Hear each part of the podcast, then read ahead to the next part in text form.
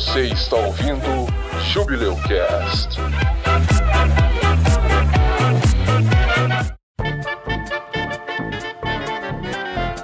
O cara que é honrado não vai esperar o outro. Mas você vai desconfiar do Gus Fring? Pô, aí é foda, né? aí ele falou assim pra ela assim: Olha, te dou um balde de frango frito por esse sabre. Ela falou, beleza. Muito bom. Eu pensaria seriamente em aceitar. Ele abriu um Los Polos Hermanos, só que ele envenenou todas as galinhas lá. Os frango. Aí matou todo mundo de Mandalor. Ele desligou o freezer à noite. Desliga o freezer ela Dá pra vender com um líquidozinho azul assim de molho especial do lado. Nossa, ficou todo mundo louco. Todo mundo virou cracudo.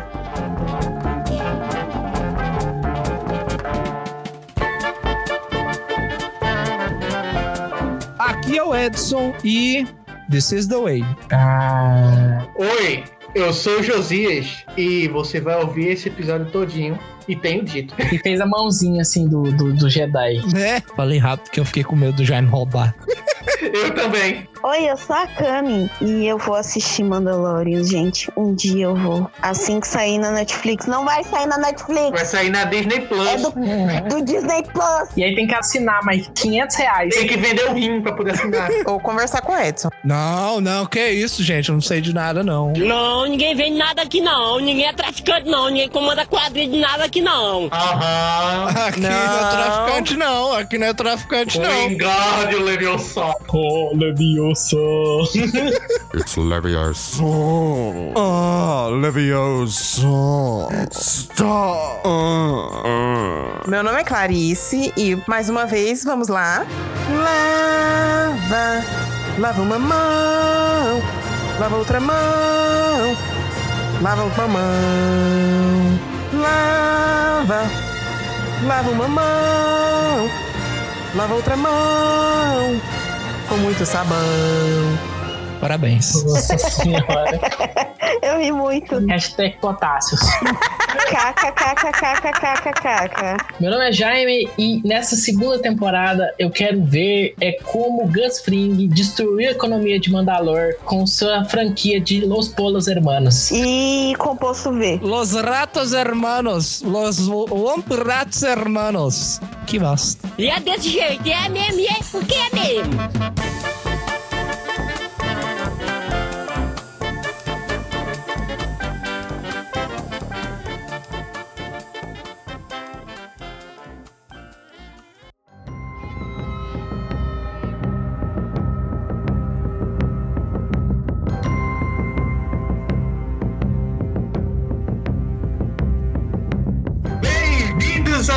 Episódio do Jubileu Cast, o júbilo dos podcasts. E hoje a gente vai falar sobre uma série incrível, muito, muito foda.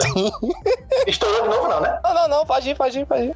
Essa série até agora não tem nenhum Jedi. E espero que continue assim, porque senão vai roubar a cena e eu não quero ver Jedi agora. Deixa lá pra sexta, oitava temporada, tá bom assim. É uma série de uma criatura que vem do espaço e ela é feita por um animatrônico. Alt, tu é teimoso. Muito bom, muito bom. E hoje vamos falar de uma série recente aí que tá prestes a ganhar a sua segunda temporada, né? A gente tá gravando aqui no finalzinho de setembro, quase no começo de outubro. Dia 30 agora vamos ganhar mais Baby Yoda.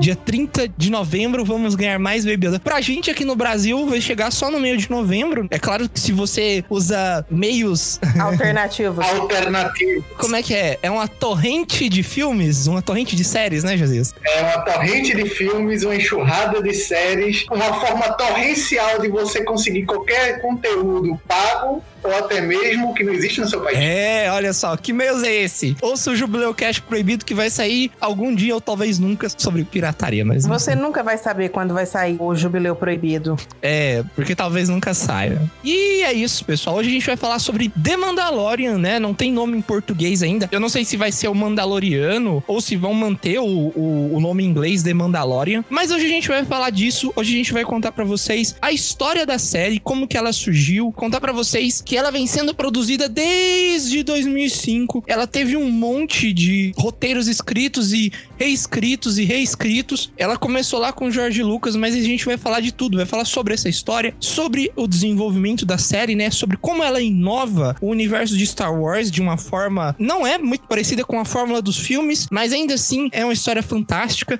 A gente vai falar um pouquinho do que pode vir nessa segunda temporada, né? A gente trazer algumas teorias nossas aqui, teorias que a gente achou na internet, discutir um pouquinho sobre o ambiente, né? Os Mandalorianos, o Sabre Negro que a gente viu lá nos últimos segundos do último episódio. Limpem sua armadura, liguem seus sabres e nane seu Baby Yoda, porque o episódio de hoje vai te trazer pro lado. Não, não, não. Hoje o episódio vai te trazer pro lado caminho da força. Que merda. Fala do negócio do Mandaloriano, aí que não tem nada a ver com força. Não, mas é o caminho, né? Como é que é? é this is the way. Esse é o caminho, esse é o jeito. Esse é o jeito? Tá. Esse é o meu jeito ninja de ser. Porque hoje a Clarice vai comparar Mandalorian com Naruto. Ou com Pokémon, né? Pokémon. Ah, meu Esse é Deus. meu jeito de viver. Ninguém. Porque o episódio de hoje vai te mostrar por que o Baby Yoda não é um Pokémon. Vamos lá! Vamos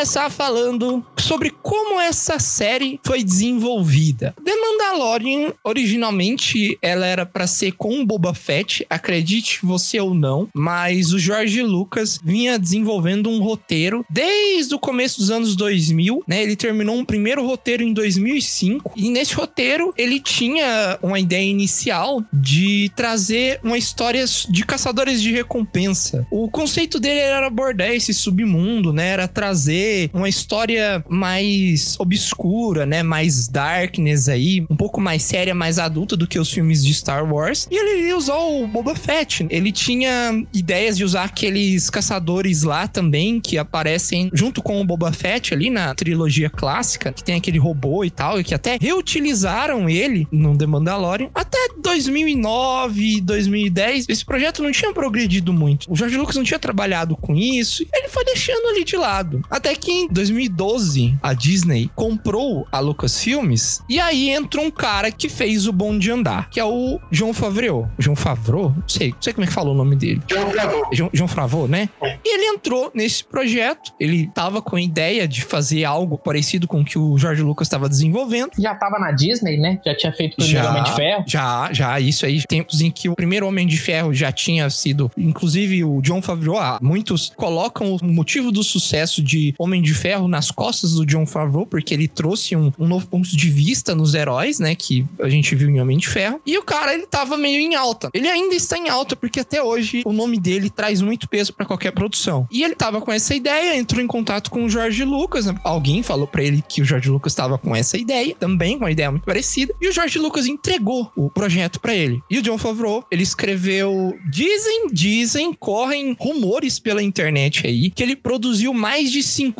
roteiros. Mas será que é diferente? Será que não é só, ah, muda um pouquinho, ah, Sim. reescreve? Eu acredito que seja isso, porque você escrever 50 histórias é muito complicado. Deve ser 50 versões diferentes do roteiro. E aí, detalhe que ele não cortou relações com o Jorge Lucas no momento nenhum. O Jorge Lucas participou ativamente do processo. Ele ajudou o John Favreau a desenvolver personagem. Eles desenvolveram a ideia do mando. Eu não vou ficar falando Din Djarin, nem vou ficar falando o Mandaloriano. Vou falar Mando mesmo, que é todo mundo que conhece ele de Mando, né? Na verdade, chamam todos os Mandalorianos de Mando, mas eu vou falar exclusivamente dele como Mando. O Mando, ele teve algumas versões diferentes, inclusive uma que a roupa dele era muito parecida com a do Boba Fett, né? Ele já tinha a Fênix Ascendente nas costas, né? A Fênix Ascendente, pra você que não sabe, é a Jetpack, já era mais bem equipado. E eles decidiram desconstruir o personagem. Em agosto de 2018, saiu no New York Times que o John Favreau tava desenvolvendo essa série e de lá pra cá, atores se manifestaram que estavam participando da produção, né? Uma das primeiras a se manifestar foi a Gina Carânio, que fez a Cara Dune, que aparece ali no episódio 3, no 7 e no 8.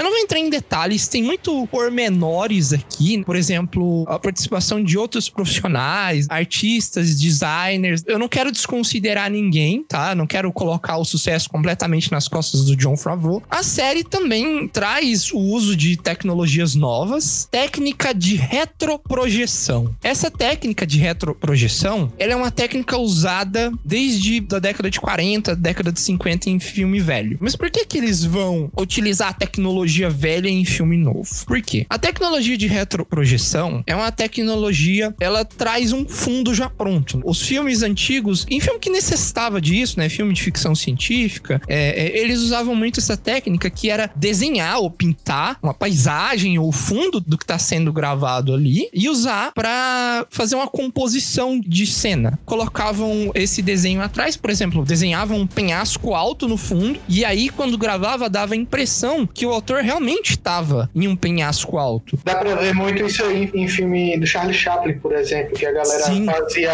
muita composição de cena. Era simplesmente uma tela gigante pintada e ele só fazia as interações com um cenário nada a ver. Por exemplo, querendo cair no primeiro andar, ele botava a tela como se fosse pintada as coisas lá embaixo e ele, se ele caísse pra frente, tava caindo no chão. Exatamente. Essa retroprojeção, ela não era a técnica de retroprojeção de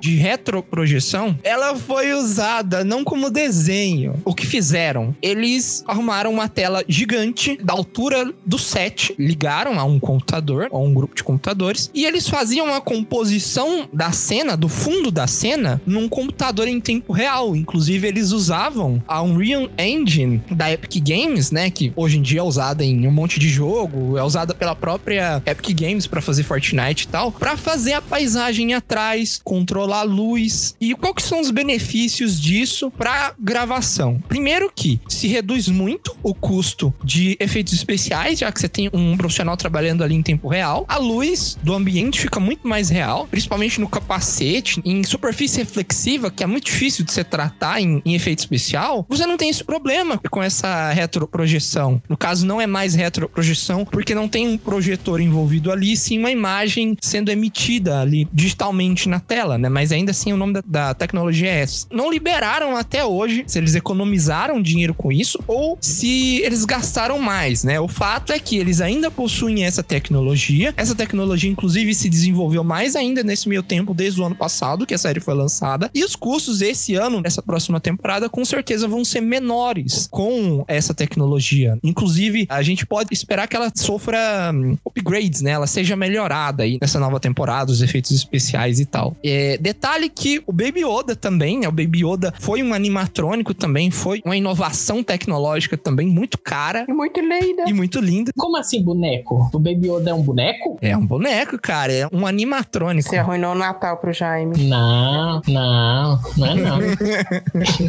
Bom, se você já viu o filme do Chuck, se você já viu o filme antigo que tem algum monstro. Não, comparou o Baby Yoda com o Chuck? Ah, não, vou sair desse episódio. Eu embora também. Família Dinossauro, por exemplo. O baby do, do Família Dinossauro é o animatrônico. Também, cara, o negócio é que o Baby Yoda e o Chuck, eles têm muito em comum por causa do preço de produção. O Chuck, eu não lembro quanto que foi o preço exatamente, mas eu lembro que foi na casa dos milhares aí. Pra época era muito caro. O Baby Yoda, o, o boneco animatrônico do Baby Yoda, custou 2 milhões de dólares. E eles só tinham um. um. Hoje em dia, né, com o sucesso da série, se você quer ter um Baby Yoda em casa, né, em uma versão mais simples e barata, é claro que a Disney aproveita esse sucesso da série e você consegue ter, né?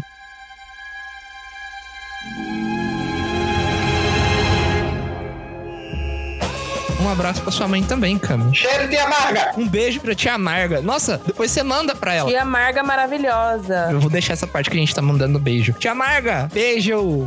A gente tem uma senhora. O seu, o seu Instagram é show.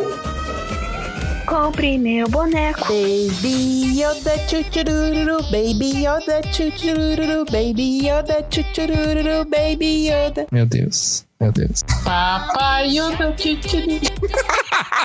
o Baby Yoda, ele só tinha um boneco, um animatrônico pra fazer, né? Claro que ele não fez todas as cenas. As cenas que você vê ele tendo mais movimentos, ele andando, por exemplo. Era de verdade. Não, aquilo lá é CGI. O boneco, ele não consegue andar. Quando você vê ele no braço de alguém, quando você vê ele quietinho ou dentro do bercinho dele, que tem uma cena que ele tá mais paradinho, provavelmente é o boneco. Eu não falo todas, porque tem hora que o CGI é muito bem feito. Então, eu não sei dizer se são todas. Mas, se você assistiu a série e você viu o último episódio, aquele momento em que os, os Stormtroopers vão lá e sequestram ele e trazem ele, estão com ele na moto, assim. E aí eles tiram o bebê Yoda lá pra ver, né? Porque tem que ver se tá vivo e tal, se você não matou o trem. Um Stormtrooper fala pro outro. Um deles vai lá colocar o dedo na boca do bebê Yoda e o bebê Yoda morde. E aí ele dá um soco Do Baby Yoda. no Baby Yoda. Dizem as histórias pela internet, né? Isso não é notícia nova, isso é a notícia que já tem um tempo. Mas dizem que nessa cena aí, eles realmente usaram o boneco de 2 milhões de dólares. E o cara socou o boneco de 2 milhões de dólares sem saber que custava 22 milhões de dólares. 20 milhões. 2 milhões de dólares, tá? Você nem sabe quanto tá custando também, mãe. Tá escalando muito rápido. 2,20. É porque a cotação do dólar em real, minha gente. Mas também é uma mentirada. que O bicho não custou dos 2 milhões de dólares. É porque contratou um cara pra fazer concept art, contratou o cara pra fazer o bicho, deve ter feito 10 mil protótipos. Aí o- só o último, que deve ter custado um valor bem menor, mas eles considerou provavelmente o valor inteiro que eles gastaram. Não tem como o boneco custar 2 milhões de dólares. Tem. Fizeram ele de ouro? Não é possível. Não é possível. Fizeram os mecanismos de ouro, né? Jaime, eles fazem uma pedra brilhante diferenciada custar mais que isso. Um boneco. Não, mas aí isso é pra vender pros outros. Lá na produção, eu imagino que, ah, chamou o cara. Desde 2005 estão fazendo concept dele. Aí estão pagando, pagando os caras pra fazer. Aí o cara que fez protótipo, né? De- Deve ter sido isso. Imagino também que pode ser notícia sens- sensacionalista, mas eles falaram lá que era 2 milhões de dólares. Eu também acredito que seja isso, mas o fato é que quando o cara socou esse bicho, todo mundo no set ficou abismado, né? Porra, o cara destruiu o boneco, né? Destruiu o boneco e acabou. Acabou o filme. Acabou a série. Filha da puta, o cara tá, tá lá improvisando, né? Mete o soco no boneco de 2 milhões de dólares. Todo mundo, meu Deus do céu, né? E aí avisaram pro cara, porque o cara não sabia. E aí avisaram pro cara e o cara ficou meio branco ali de susto, pensando no, no prejuízo que ele poderia ter causado. Deu pra disfarçar bem. Afinal, a armadura de Stormtrooper deve ter ficado camuflado bonitinho. Pode ser, pode ser. O ângulo da cena também, né, favorece um pouquinho, né, porque tá meio que filmando por trás ali, né, da moto, né, e ainda tem um cara do lado, assim. Não dá pra ver muito bem e tal. E o cara também não deve ter socado com força, né, deve ter só feito ali a atuaçãozinha dele e pronto. Baby Yoda, churururu, Baby Yoda, Baby Baby Yoda, Baby Yoda. A Clarice só assistiu a série por causa do Baby Yoda. Não, foi porque o Edson encheu o saco mesmo. Também. Se não tivesse Baby Yoda, você tinha assistido? Eu não ia assistir nem com o Baby Yoda, e eu já sabia que o Baby Yoda era fofinho, porque eu já tinha assistido alguns trechos de spoilers na internet. Clarice assistiu depois, né? Clarice foi uma das pessoas que foi ver a série agora, né? Recentemente. Ela, ela gostou, né? O Baby Yoda se vendeu. Compre meu boneco. Teve aquele problema, né? Porque o John Favreau escondeu o Baby Yoda, ninguém podia falar do Baby Yoda e não podia fabricar boneco do Baby Yoda, porque geralmente quando vaza alguma informação é por causa de boneco. Você sabe sempre quais são todas as armaduras que o Homem de Vai usar, porque sai os bonequinhos, porque eles têm que fazer os bonequinhos muito antes pra lançar junto com o filme. Aham. E aí, na época que saiu a série, não tinha Baby Yoda pra vender. Demorou um tempão pra sair, todo mundo triste. Todo mundo querendo Baby Yoda, não tinha. Mas aí vocês têm os bonecos da Kami agora. Kami, boneco? Ah, os bichinhos. Você tá fazendo? Faz seu jabá aí, Kami. Os amigurumi. Amigurumi? Ah, mas é que eu não tô fazendo pra vender ainda. Ainda. Ainda. Hum, então, fala aí seu Instagram pro pessoal te seguir. Arroba Camigiason, com dois S. Se você se interessar e, quem sabe, fazer um capitalismo aí com ela aí, segue ela no Twitter, arroba Kami Jasson. Instagram, Edson. Instagram. Obrigada. O Twitter é diferente. Você falou Twitter. Desculpa. Instagram. Sigam ela no Instagram. Certa resposta. The foundlings are the future. This is the way. This is the way. This is the way.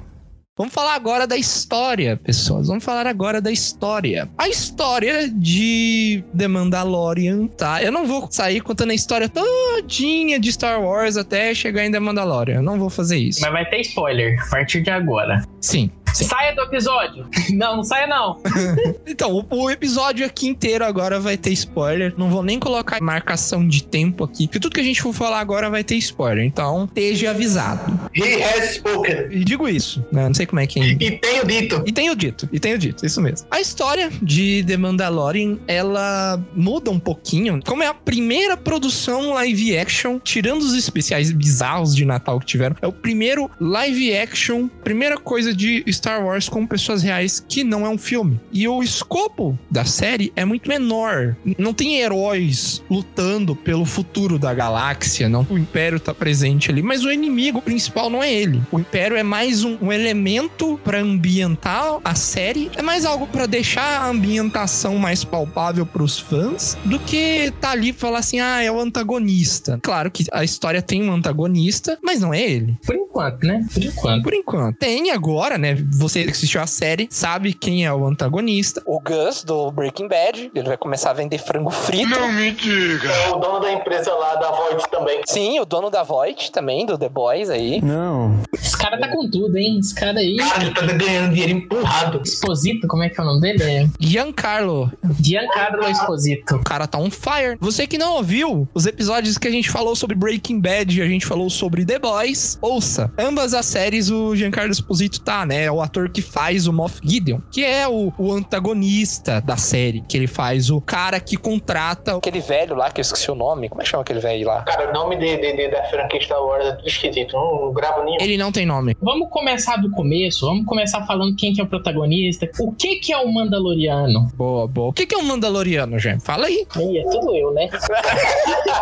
Os Mandalorianos, eles apareceram primeiro lá no episódio 4, né? Que era, apareceu o Boba Fett. Era um cara que tinha uma armadura muito legal. Ele tinha um capacete meio templário, assim, né? Acho que a galera gostou muito. E eles começaram a inventar a história de Mandalor em cima daquilo lá. O, o Mandaloriano é um planeta Mandalor que tinha uma raça. Eles eram humanos, assim, humanos que nasceram em Mandalor. E aí eles eram. Eles têm um passado de ser um passado guerreiro, um passado marcial, uns caras meio espartanos, né? Serem inteligentes e tal, mas serem guerreiros também. E durante um período, eles foram meio pacifistas. E aí, nessa época pacifista, que era a época do Clone Wars. Não tinham lado na guerra. É, eles eram neutros na guerra. Só que tinha sempre um grupo separatista lá, que era um grupo que queria voltar aos costumes antigos. O costume de ser guerreiro, o costume de ser. Tira porrada e bomba, porra louca. É, porra louca. O Mandalor do Mandaloriano, ele é depois de toda uma fase que aconteceu alguma coisa no planeta Mandalor, teve o grande expurgo. Foi quando a maioria dos Mandalorianos morreram e agora eles vagam pelo espaço e eles se transformaram numa religião, num credo que eles falam lá e tem várias regrinhas que você tem que seguir. Hoje em dia lá os Mandalorianos eles não têm mais uma raça, né? Hoje em dia eles não são mais humanos que vieram de Mandalor. Eles podem ser qualquer coisa, qualquer raça, só que que siga o credo, que siga a religião de, dos Mandalorianos, lá o The Way deles lá. O caminho. O credo deles, as habilidades, a cultura deles, falar de cultura e falar de habilidades de um Mandaloriano, tá tudo interligado, né? Até porque a cultura deles é justamente o passar de habilidades, né? O treinamento, é o expertise com guerra, arma, com maquinário. Desde sempre, né? Desde sempre assim. Desde quando a galera viu o episódio 4 lá, a galera, nossa, esse cara aqui com capacete da hora. E o Jorge Lucas não sabia quem que era o cara. Tipo, ele botou o cara lá porque tava lá, sabe? Pra cumprir as quests lá dos caçadores de recompensa que iam atrás do Han Solo. Tá sobrando fantasia. Ah, pega essa aqui, junta esses cacos daqui, bota ali naquele cara, pronto, tá aqui. Tinha outros, né? Tinha vários caçadores de recompensa junto com eles lá, mas tinha esse que tinha uma armadura muito maneira. Não podia morrer assim. Ele é muito maneiro, cara. Sim, tem que usar sim. ele. Inclusive o, o ID lá, as unidades ID, IG, as unidades IG que a gente viu na série, era um dos Bounty Hunters, um dos caçadores que o Darth Vader contrata pra perseguir o Han Solo. Assim, o George Lucas não sabia nada como que esse personagem iria ser. Um dos Bounty Hunters que estão lá, né, que é um lagartão, ele tava usando roupa reciclada de Star Trek. É exatamente o que eu ia dizer agora. O cara chegou assim, ah, sobre esse negócio aqui, teve uma gravação aqui que a galera esqueceu umas fantasias lá, pega lá também, pronto, pega, Pega lá, e foda-se. E funcionou, cara. Funcionou. Antes que você venha pensar, mas e o universo Legends? Que esses caras não vão falar? Não, a gente não vai falar de Legends. Primeiro que a gente não sabe. E segundo, porque muito provavelmente não vai afetar muito a segunda temporada. Eles podem sim pegar coisa de Legends, igual eles pegaram o Beskar, igual eles pegaram o Mitossauro, mas não acho que vá fazer tanta diferença assim. Então vamos usar o que a gente sabe. Tem que lembrar que a série ela tá situada depois do episódio 6, entre o episódio 6 e o episódio 7. O feeling dos episódios do governo, ali não existe governo. Tá no período de ascensão da nova república. Isso, exatamente. É num período de transição. Então não tem muita ordem, né? O Império está se desfazendo, tem uns poucos ainda que seguem as doutrinas do Império. Alguns senhores de guerra, alguns generais, igual o Moff Gideon é. Mas quem assumiu o controle agora é a nova república. O pessoal que era resistência, né? Até o episódio 6. E meio que não tem lei. Não tem um- uma presença de lei ali, de um governo nos lugares. Não tem a organização que o Império tinha. Acho que tem até um personagem que fala assim: ah, mas na época do Império as coisas eram mais organizadas, não tem? Sim. Tem, todo mundo. Sempre tem alguém falando, né? Falando que, ah, porque agora não tem nem o próprio chefe lá, o cara que passa as missões pro mando, fala: olha, acabou. Eu tô te dando créditos imperiais aqui, mas eles ainda valem, tá? Mas e, e aí o mando fala: não, mas o império acabou, mas ainda vale. Os caras, bom mesmo era ditadura militar. Na época que era bom, só apanhava vagabundo, só chetava vagabundo.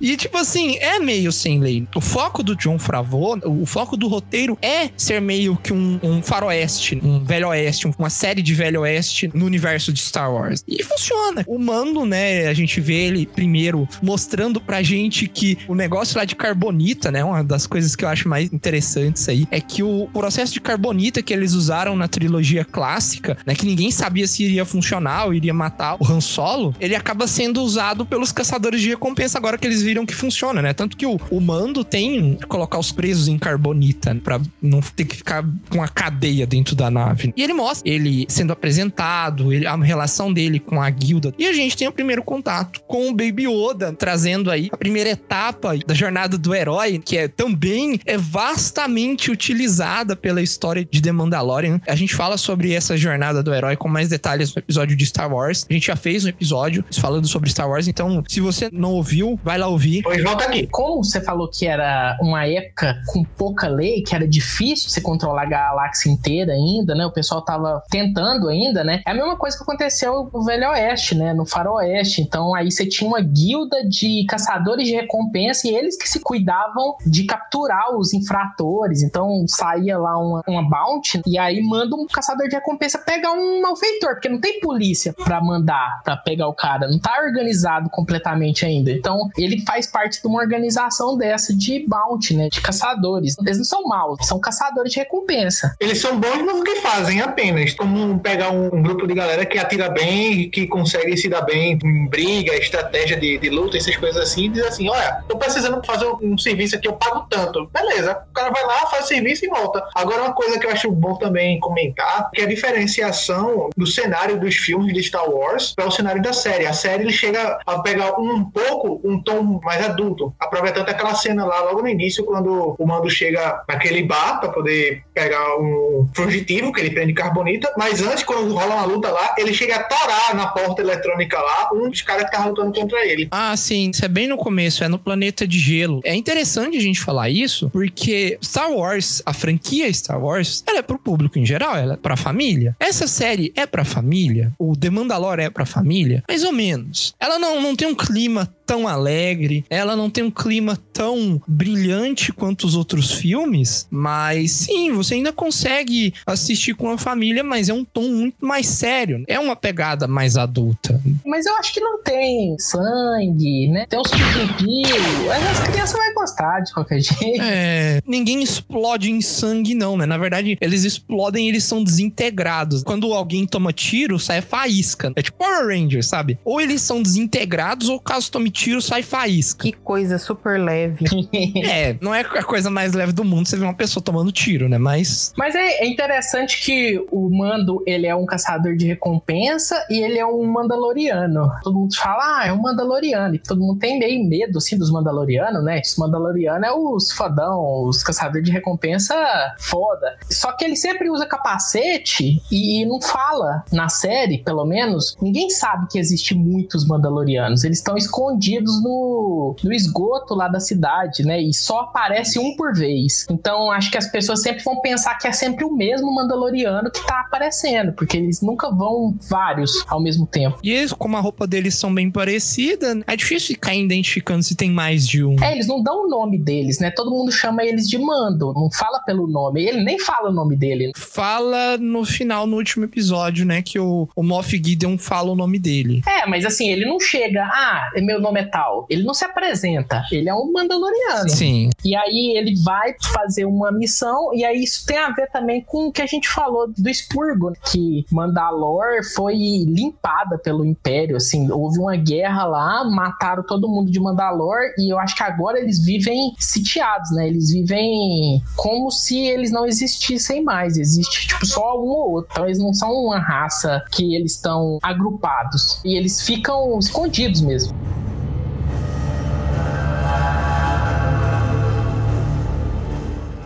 I have spoken.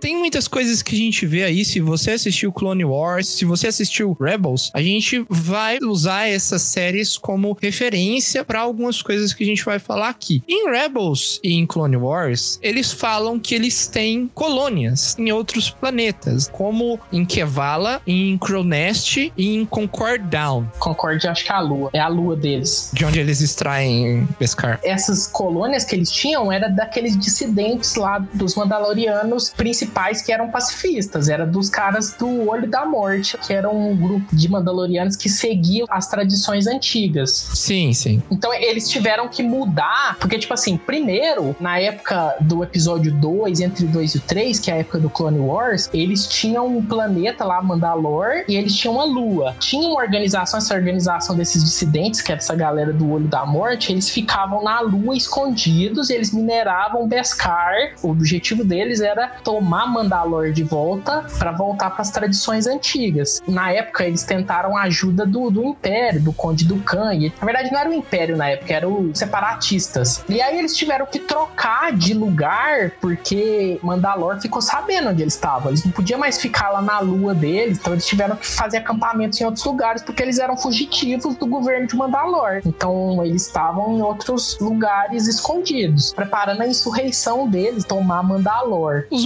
Mandalorianos na série, a situação dos Mandalorianos é a seguinte: eles estão espalhados pela galáxia depois do Grande Expurgo. Então agora existem tribos, clãs que se reúnem, se ajudam na escuridão aí, né, na esconderijos. Eles vivem escondidos porque depois da Ordem 66 aconteceu esse Grande Expurgo. Na época ali da Guerra dos Clones, a Guerra Clônica, Clone Wars, eles queriam se manter neutros, mas existia uma facção ali que queria que Mandalor voltasse aos velhos costumes. Quando o Império começou a intervir, tomou o controle ali de Mandalor, como é a política de dirigir as coisas do Império, começou a ter grandes insurreições, guerras civis no planeta. E aí foi onde aconteceu o grande expurgo que o Império dizimou os Mandalorianos. É onde acontece esse grande expurgo e a Noite das Mil Lágrimas, que o Moff Gideon fala no último episódio da série. O Moff Gideon ele fala desse período, né? O Din Djarin, que é o Mando, já era Mandaloriano, ele já tinha sido acolhido pelos Mandalorianos, inclusive a gente acha pelas cores das roupas ali que a gente vê no flashback, pelo jeito em que ele é resgatado, ele foi resgatado pelo Olho da Morte, né? Uma das coisas que aconteceu no Grande Expurgo também, a gente acredita, não tem informação confirmada, mas a gente consegue ligar os pontinhos aí entre um período e outro, é que no Grande Expurgo o Moff Gideon pegou o Sabre Negro. O Sabre Negro é aquele que a gente vê nos últimos últimos segundos do último episódio da série, dele saindo de dentro da nave, né? Rasgando o aço ali. Aquele sabre tá com ele, diz muito sobre o que, que vai acontecer. Porque o sabre negro, ele é intrinsecamente ligado à história dos Mandalorianos e de Mandalor. Às vezes a pessoa não sabia que lá é um sabre de luz. É um sabre de luz de um Jedi mandaloriano do passado. Que emite luz preta. É, um sabre de luz preto, né? Você sabe, Como, cara? sabe que é legal, né? Legal o sabre de luz preto. Minha gente, nave no Star Wars no espaço faz barulho, então menos.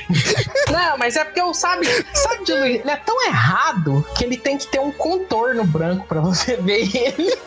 Gente, vocês sabiam que o sabre do Samuel Jackson é roxo só porque é a cor favorita dele? Sim. Sim, É, mas é porque, tipo assim, não, não era pra existir, né? Mas aí ele, acho que ele pediu, ah, me dá um sabre de luz roxo aí. E os caras falam, ah, massa, né? Parece ser legal. Chega o estagiário assim e fala assim, ou, e se tivesse um sabre negro? Aí os caras, caralho, velho, que foda! Vai ficar todo mundo comentando, todo mundo criando teorias e os caralho. quanto mais falar, mais vai vender, e mais a galera vai querer ver. Compre meu boneco. E olha que idiotice. O sabre negro, ele tem um pedaço assim, além do, do punho da espada, ele tem um- mais um pedacinho assim. E aí aquele pedaço, ele tem um serrilhadinho assim. Pra que que serve isso, mano? É a faca do Rambo. Pra que que serve o serrilhado no, no sabre negro? Vai que o cara tá comer lá um pãozinho com a manteiga. Nossa, já imaginou você cortar um pão com a faca? É uma faca de luz, porque ele é menor que o, o sabre normal. É a espada do Inosuke. Né? O sabre negro, a gente tá aqui teorizando e tal, né? Por mais que seja engraçado falar, por mais que às vezes, oh, cara, os caras tão zoando com a história de Star Wars e tal. Não, cara. O sabre negro, ele surgiu exatamente disso. Tinha uma luta lá entre o Obi-Wan e um cara de Mandalor. Isso em Clone Wars. Isso. Essa luta tava acontecendo lá. A crush do Obi-Wan é mandaloriana, então tinha um background ali a história. E aí, pra não colocar o cara lutando com a Vibroblade contra um sabre de luz, os caras foram lá e pintaram de preto ali, botaram um, um contorninho branco, né, Pra dar um contrastezinho. E assim nasceu o sabre negro. Tem lore atrás disso, é claro que tem. Não, mas aí quando ele apareceu, o cara só chegou e falou assim: Ah, eu tirei isso aqui de um antigo templo Jedi. E, e é isso, que foi a história na época. Sim, sim. Mas aí depois eles inventaram. Nessa época aí era a época em que ainda tinha os Mandalorianos lá, pacifistas, e aí esse cara era o líder do Olho da Morte, que era esse grupo rebelde dentre os Mandalorianos, né? E aí começou a criar-se uma história de que o líder de Mandalor era o cara que usava o sabre negro. Ah, pra você conseguir o sabre negro, você poderia desafiar o líder de Mandalor, e se você ganhasse dele numa luta justa, você seria o possuidor do sabre negro e o líder de Mandalor.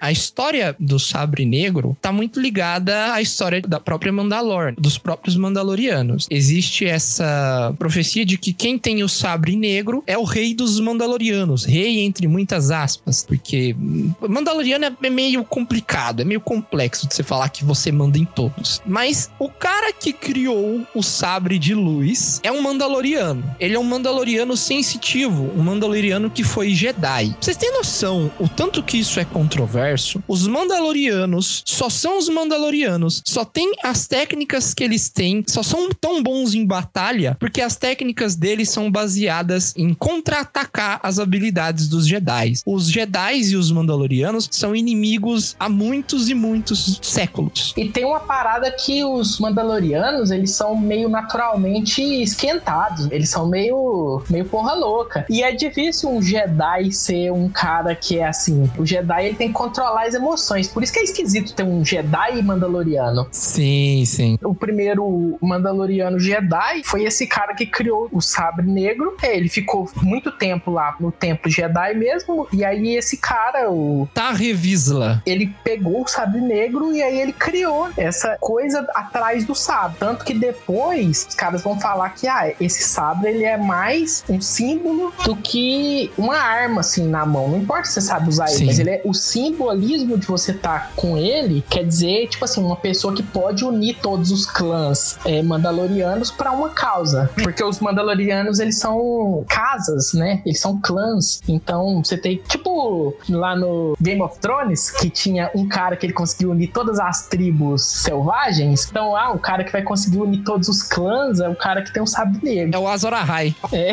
o Azor Ahai. Azor Ahai do sabre preto. E ele tinha uma espada de fogo aí, ó. De fogo preto.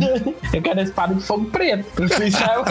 E é mesmo, velho. Diz a lenda que ele foi um cara que uniu os Mandalorianos por uma época. Depois que ele morreu, o sabre retornou pro Templo Jedi. Tem o Mandalor the Great, Mandalor o Grande, que foi um grande líder. Mas foi muito tempo atrás. Ele só é mencionado na série aí bem rápido. Não tem muita história sobre ele, mas ele só foi um grande líder que lutou contra os Jedi há muito, muito, muito tempo atrás. O importante é que é o Terra Visla. Depois que o sabre voltou pro Templo Jedi, Mandalorianos invadiram o templo num momento de guerra há muitos anos atrás, e desde então o sabre vem passando de mão a mão a líderes Mandalorianos, até que nesse grande expurgo, bom, pelo menos a, a gente acha, né? Caiu nas mãos do Moff Gideon. A gente não sabe se tem alguma coisa por trás, né? Se tem o trato de alguém que fez de entregar o sabre para ele, se o próprio Darth Maul, que inclusive quase chegou a ser líder de Mandalor, tem a ver com isso. No final de Rebels, no Star Wars Rebels, que é a outra animação, no, no final, assim, na última temporada, no começo, um dos personagens lá, que era, ela era do Olho da Morte, e ela, inclusive, era tenente do pré-Visla, que era o cara que tava com sabre antes. Aí ela ficou com sabre, com aquela ideia de juntar os clãs pra recuperar Mandalor, que tava na mão do Império. Tinha alguns clãs que estavam a favor do Império, e tinha alguns que não estavam e queriam retomar Mandalor. Então ela ficou com o sabre pra lutar e aí acabou a história por aí. Depois disso é que teve o grande expurgo. Então eu imagino que foi essa batalha, essa tentativa de retomar Mandalor deve ter dado errado. O Império limpou Mandalor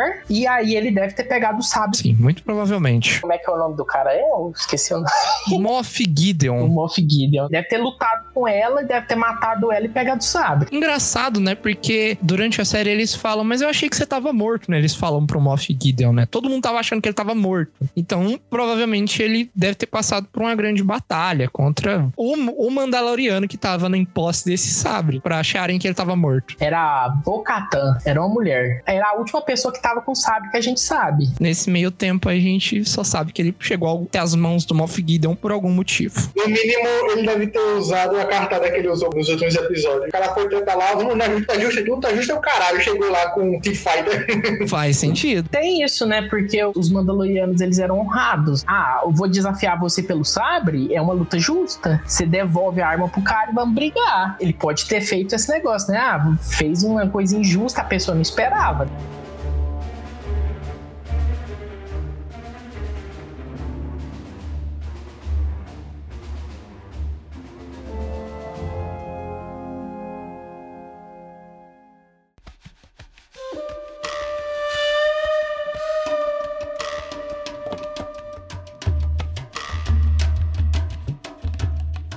Vamos agora falar do ponto central dessa série, que a série gira em torno, que é o, o Baby Yoda, né? Toda Baby Yoda churururu, Baby Yoda churururu, Baby Yoda churururu, Baby Yoda. Obrigado. Obrigado, Clarice.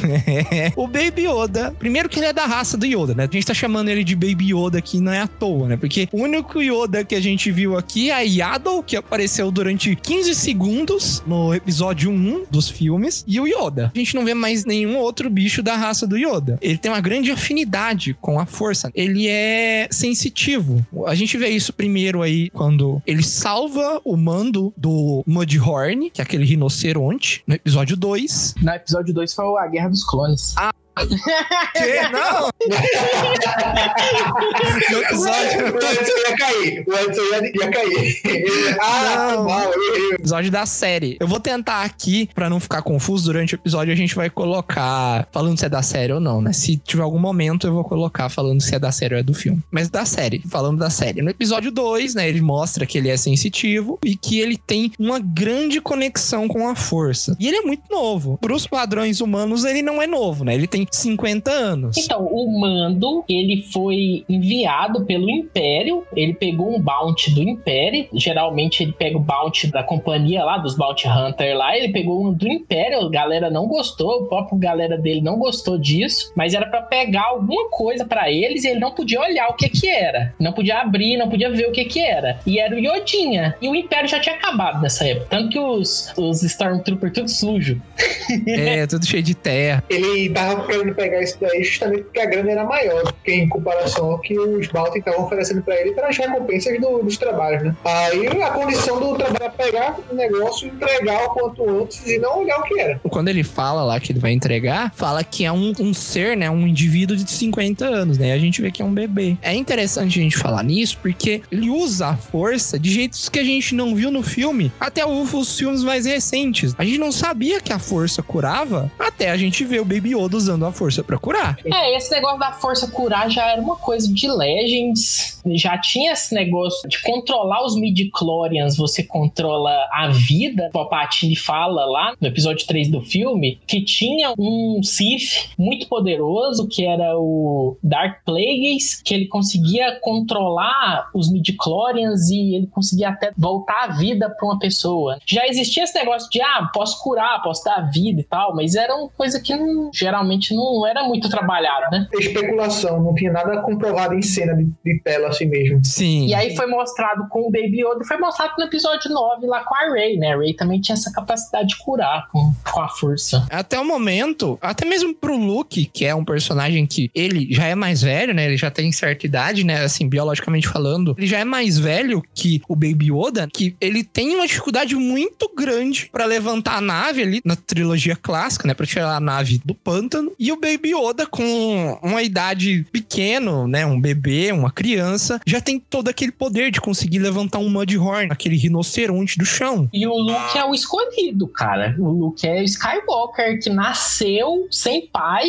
pela só com a força. Ele é o Jesus do mundo do Star Wars, mano. Anakin. O Anakin, né? Mas é o pai dele. É. É, tipo assim, não sabe se o Anakin que é o escolhido ou se é o Luke que é o escolhido, né? Dizem que é o Anakin, de acordo com o Lucas e etc. Então, por causa da questão da jornada do, do herói, porque ele morreu como Anakin. É, mas, tipo, porra, nem o Anakin fazia isso. É. Esse negócio do midi-chlorian é foda, né? Porque tem muita gente que não gosta. Mas diz que o Anakin lá no episódio 1, o pessoal fala, ó, esse moleque aí, ó, ele tem uma contagem maior de midi-chlorian, que é esse microorganismo que tá presente em maior quantidade em quem usa a força, né? Ele tem mais do que o Yoda. É, e isso sugere muitas coisas. No Legends, falam que a raça dele tem certa afinidade com a força. Eu não sei se isso vai ser adaptado pra série. Pode ser que sim. E a raça dele, inclusive no Legends, mora num local que é completamente segredo, né? Eu acho que só os Jedi sabem. Você não falou, o universo Legends é o universo de todo o material expandido antes da Disney comprar a Lucasfilm. Então, tudo que era anterior a eles comprarem, tirando os filmes e tirando Clone Wars, eles tiraram do canon. É o canon, o que equivale efetivamente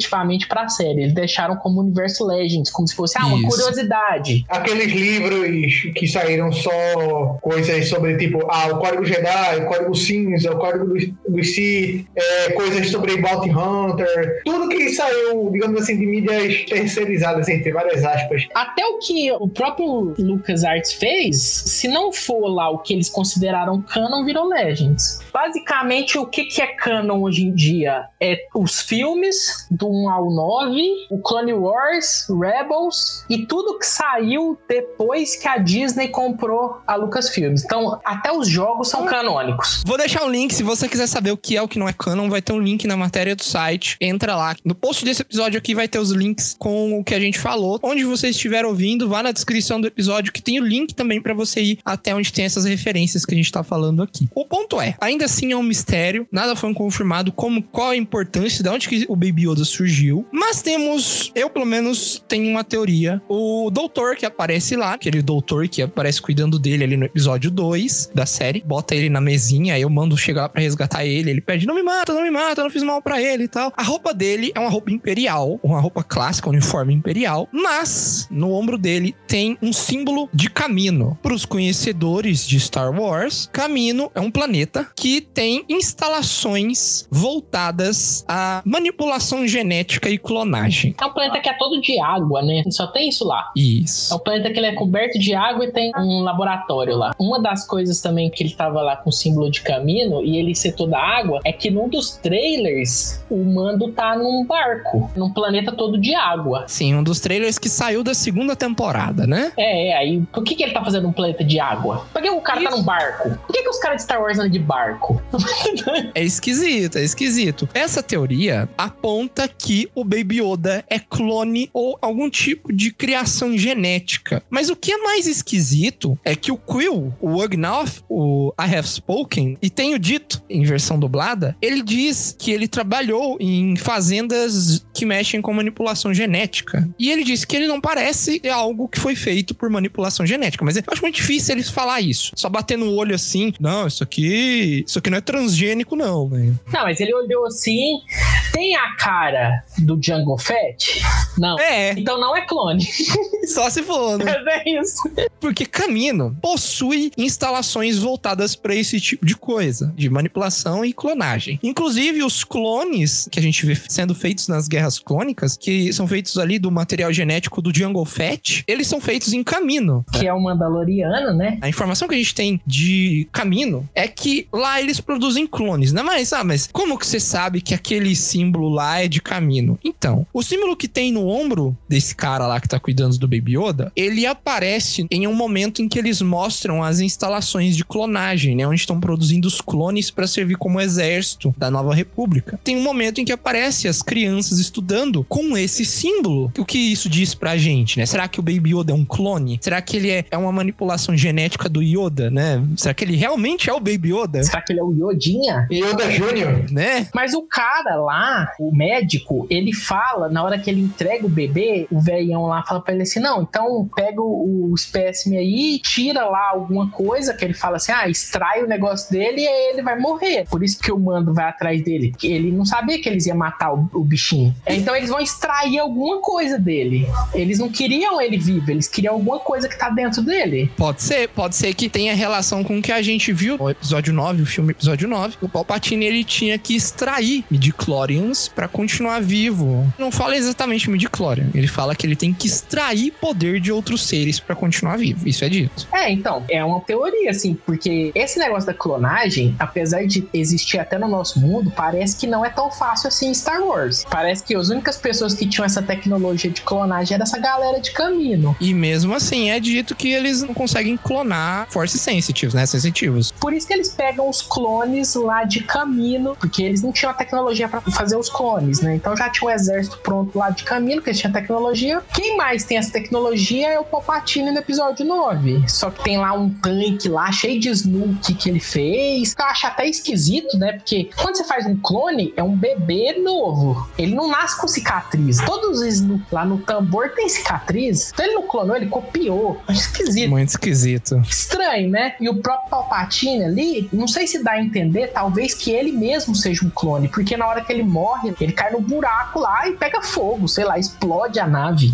Como é que. Talvez ele guardou material genético, porque a ideia do Palpatine sempre foi esse negócio da imortalidade, né? Controlar os midichlorians lá, que ele fala lá que o Dark Plagueis sabia fazer. Então talvez esse plano de clonagem seja um plano já dessa época, né? De criar clones, e aí talvez esse clone não tenha. Todo ser vivo tem midichlorian, mas talvez ele não tenha uma concentração alta, então talvez você tenha que tirar midichlorians de outros seres pra colocar, pra você ter force sensitives, não sei, né? Pode ser. Seria muito fácil, ao invés de ser clone do Jungle Fett, ser um monte de clone de Anakin Skywalker, imagina, cara? Ia ser um exército muito fodido, mano. Eu acho que eles devem abordar isso mais um pouco na segunda temporada, porque já é dito, né? A Rosário Dawson, a atriz Rosário Dawson já tá escalada pra interpretar a, a Soca, né? A Ahsoka, é, pra quem não sabe, ela é a padawan do Anakin Skywalker. Padawan é o aprendiz do mestre Jedi que aparece em Clone Wars. Então lá em Clone Wars eles deram um aprendiz pro Anakin Skywalker, pro Darth Vader. O pessoal considerava que ela tinha morrido, ela tinha lutado contra o Darth Vader, no final tinha, o Darth Vader tinha matado ela, mas aparentemente não, né? Aparentemente ela está viva e ela vai aparecer nessa segunda temporada. E eu acredito que ela pode trazer respostas quanto a isso. Não tenho certeza, mas eu acho que também aquele planeta de água que a gente viu no trailer. Se você quer ver o trailer, vai lá no link da postagem desse episódio episódio no nosso site. Tem mostrando que eles estão viajando de barco num planeta de água. Isso é muito esquisito. Pode ser que eles encontrem mais respostas lá, pode ser que seja caminho. Mas eu acredito que ele tenha sim, o Baby Yoda tenha sim uma relação importante com o caminho. Eu acredito que ele seja tipo um único de um tipo, porque o Império quer que resgata ele ou simplesmente mata ele para ninguém conseguir mais tirar a informação dele, né? Ver que ele é um clone, ver que ele, ele é um, um produto importante. Eu acho que inclusive a segunda temporada deve andar em torno disso, né? O Mando vai querer procurar aí a família dele e alguém, né, os Jedi, né, para entregar para ele e vai acabar descobrindo isso. É, a Soca poderia ser uma mentora, né? Do, do, às vezes. Muito ruim isso, porque a raça do Yoda vive centenas de anos, né? Então ele nunca vai crescer na série. Porque se ele crescer, o mano já morreu. Passou 50 anos, o mano já tá velho e ele tá criança ainda. Aí no episódio 10, ele vai ser o protagonista, assim, criança. Assim, Só falta. Adolescente, assim, sabe? Baby Yoda adolescente. E Young Yoda. Young Yoda. Pronto, gente, nossa, já tá matando o episódio 10. O que, que vai ter? Team Yoda. The time has come. Execute Order 66. No Rebels, Star Wars Rebels, um dos personagens é uma Mandaloriana, né? Que é a Sabine. E aí, lá no Rebels, ela criou, ela foi expulsa, assim, ela fugiu do planeta dela, né? Ela ficou meio exilada, porque ela criou uma arma que ela mata Mandalorianos de armadura. Porque os Mandalorianos, uma coisa que a gente não falou até agora, eles têm um metal, que é o metal mais forte da galáxia, que é o Beskar, que é o que o, mando ele recebe de pagamento lá da galera do Império pelo BB-8 toda, né? Que é aquele metalzinho lá. Então aí a Sabine, ela criou uma arma chamava gerador arc, gerador de pulso arc. E aí ela gerava uns raios que eram atraídos pelas armaduras Beskar. Aí ela superaquecia a armadura Beskar e os caras vaporizavam, assim, sabe? Dentro da armadura. Vixe, caralho. Porque Beskar, ele é quase imune até a sabe de luz. Então, se alguém te der uma espadada de sabe de luz num capacete Beskar, não atravessa. E ela criou essa arma, e aí até os Mandalorianos, eles não gostavam dela. Falavam assim: não, você, você foi traidora, né? Você criou uma coisa pro Império usar contra a gente. E lá no Rebels eles destruíram a máquina, só que o cara ele tinha feito essa máquina de novo a partir dos estudos que ela tinha deixado. Então eu imagino que eles podem fazer essa máquina de novo, já que não destruíram o estudo, só destruíram a máquina. Inclusive, a galera tá supondo que tem uma, uma personagem nova que aparece no trailer. Tem uma cena lá que aparece uma personagem e quando passa algo na frente da câmera, ela desaparece. Estão suspeitando que seja ela. Você lembra quando o Império invadiu o esgoto e matou todos os Mandalorianos que estavam lá? Uhum. Lembra que só tinha a armadura deles, não tinha corpo? Pode ser que seja essa arma. É, essa arma, ela vaporizava os caras, ficava só a armadura no chão. É interessante isso aí, cara. Eu acho que pode desaparecer. E pode ser uma arma que o Moff Gideon usou no expurgo de Mandalor. Ela não acerta outras pessoas, ela é atraída pela armadura Beskar. Então quem não tá usando a armadura Beskar nem sofre dano da arma. Que loucura, cara. Ele só liga e a galera vaporiza, assim. Isso pode, inclusive, ser uma desculpa pro mando não usar armadura. Porque se ele usar armadura e alguém ligar essa máquina, ele morre. E falando nisso, nessa questão da armadura do mando, uma coisa que eu achei que o pessoal da série perdeu uma excelente oportunidade, que foi só o IG que viu o rosto do mando lá, porque não era uma coisa viva. Eu acho que ia ser muito mais interessante se, na hora que, tipo, o IG tirasse o capacete do mando, eles mudassem o ângulo da câmera para as pessoas que estão assistindo a série não verem o rosto dele também. É só o IG que vê o rosto dele. Mas difícil, cara, difícil. É difícil porque, tipo assim, hoje em dia, durante a primeira temporada, eu não peguei essa. Eu não sabia quem que era o ator que representava ele. Eu só fiquei sabendo nesse episódio. Eu assisti tudo de uma vez, sabe? Eu não tinha acompanhado notícia nem nada. Mas é muito difícil pra segunda temporada você continuar com esse mistério. Assim, todo mundo ia ter visto. Mas tem um probleminha também que aí não tem nada a ver com a questão de lore, o personagem, nada do tipo não, mas sim com a questão do ator. O ator ele se recusou por muito tempo questão de ficar com o capacete durante tanto tempo. Ele queria mostrar a imagem dele, no caso ele queria aparecer. Tiveram todo um lance de negociação e tal para poder ele conseguir exibir o rosto dele, para poder ele ganhar fama, né? Nossa, gente, que triste, que desnecessário. Eu vou até dar um exemplo, ressuscitar a minha websérie favorita, que é é, Lizzie Bennett Diaries. Que eles fizeram essa jogada de, tipo, eles só revelaram o rosto do Senhor Darcy no episódio 80. E era uma websérie que saía só terça e quinta. Então, em quantas semanas, todo mundo, aquela coisa, aquela coisa. Até quando eles fizeram as redes sociais dos personagens, e eles fizeram a rede social do Darcy, ele não tinha a foto dele no perfil. No dia que eles revelaram o rosto dele, foi o estouro. O vídeo que tinha mais views em menos tempo da série, porque o pessoal construiu aquela coisa, sabe? Mas aí, pra fazer isso, eles teriam que não ter escolhido o ator. Teria que ter, É. ter colocado um dublê até o episódio que eles resolvessem mostrar. É, e colocar, contratar o cara só como voz. Nem como voz, porque se você contrata como voz, você já tá definindo quem é a pessoa. Mas aí ele não fala. Ele não fala e não mostra ele. Usava o distorção de voz que o Batman usa. Ah, mas aí não. De toda forma, ele poderia ter sido profissional o suficiente pra falar assim: não, beleza. A gente revela só no meio da segunda temporada, no meio de uma terceira, sei lá. Mas não revela na primeira. Eu acho que eles perderam uma oportunidade excelente. Mas o problema, Clarice, é que eles têm que acreditar o ator nos créditos, né? Então vaza, não tem jeito. É muito difícil fazer isso. Era só se não tivesse escolhido o ator mesmo. Esse negócio de falar de que ele não quer usar o capacete mais, isso aí é um rumor, que inclusive deu problema nas gravações da segunda temporada. Teve uma época que teve que fazer regravações, mudar o trailer e tal, porque diz que o ator tava dando problema de novo de que ele queria mostrar mais o rosto. Só que eles criaram essa religião do Mandaloriano que ele não pode tirar o capacete. E tipo assim, poderia não ter criado isso, porque no Clone Wars e no Rebels não existe esse negócio de Mandaloriano não tira capacete. Isso é uma possibilidade. Será que nessa temporada eles vão tirar o capacete do mando de algum jeito? Pode ser que criem alguma tecnologia pra mostrar a cara dele dentro, tipo o Homem de Ferro faz, sabe? Isso é uma merda. Tudo preto em volta, assim, mostra a cara dele lá dentro? Não sei. Ou pode ser que ele apareça mais em episódios, que ele tira o capacete só pra ele, conversa com um robô, não sei. Pode ser, pode ser. Faz sentido. Ou pode ser que, que a gente falou, né? Às vezes ele seja obrigado a não usar o Beskar, né? Aconteça alguma coisa que obrigue ele a É. não usar Beskar. Clarice, o que, que você espera na segunda temporada? Mais Baby Yoda. Mas, meu Deus, também. É muito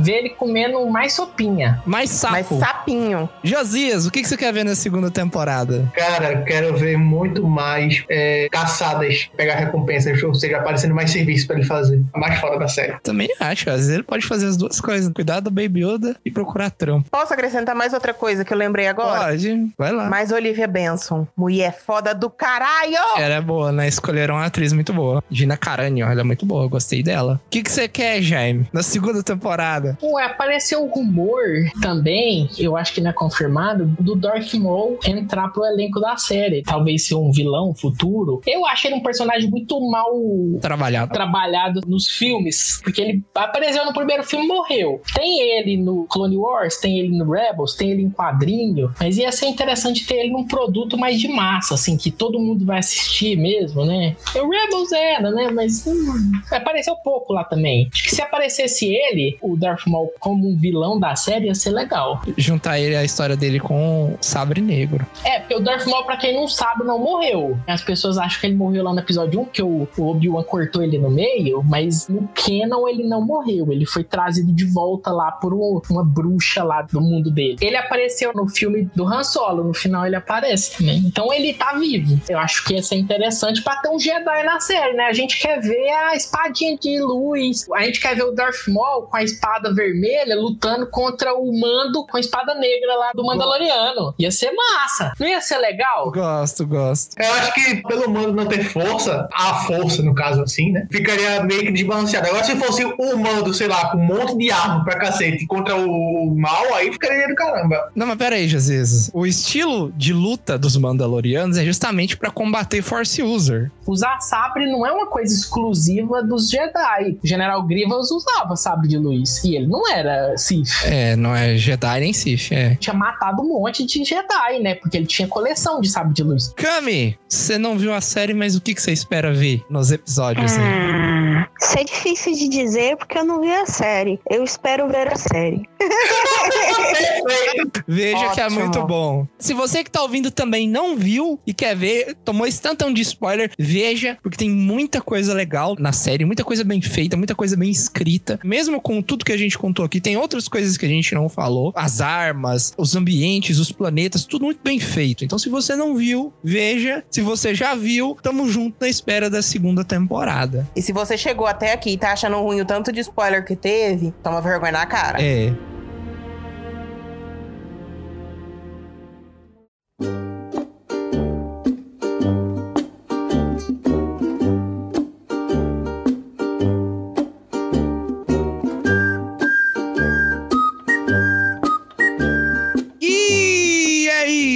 pessoal. Muito obrigado para você que ouviu até aqui. Se você gostou, não esquece de deixar o seu like, se tiver como deixar o seu like. Se você quer que a gente fala de outros assuntos, se você quer mandar dicas, sugestões, comentar sobre o episódio, comentar sobre alguma teoria que a gente não viu, que a gente não falou aqui nesse episódio, a gente não viu, manda uma mensagem pra gente pelo formulário do site ou pelo bico do covo contato@gmail.com. Nos sigam nas redes sociais também. Todas elas são Corvo do Bico. Todas elas e os sites são atualizados diariamente com notícias sobre séries, filmes, jogos, animes, quadrinhos, mangás e um monte de coisa legal. Pode deixar seu comentário no post sobre o episódio também. Ou se der pra mandar mensagenzinha lá no direct mesmo, ou em qualquer outra rede social que der pra mandar mensagem direta, a gente responde também. Exatamente, a gente menciona no próximo episódio. E ideias de músicas pra Clarice cantar. Isso, mande sua ideia de música pra Clarice cantar. Enquanto a pandemia tá durando, ela sempre vai cantar Lava uma mão, lava outra, em várias, Vários ritmos. vários ritmos aí de ragatanga. Olha lá quem vem virando a esquina, vem Diego com toda alegria, festejando. Vocês não imaginam a alegria que eu tenho de procurando esse- essas músicas, né? Procurando, baixando Bruno e Marrone, baixando Ruge, né? E é isso, pessoal. Até o próximo episódio. Um abraço. É nóis. E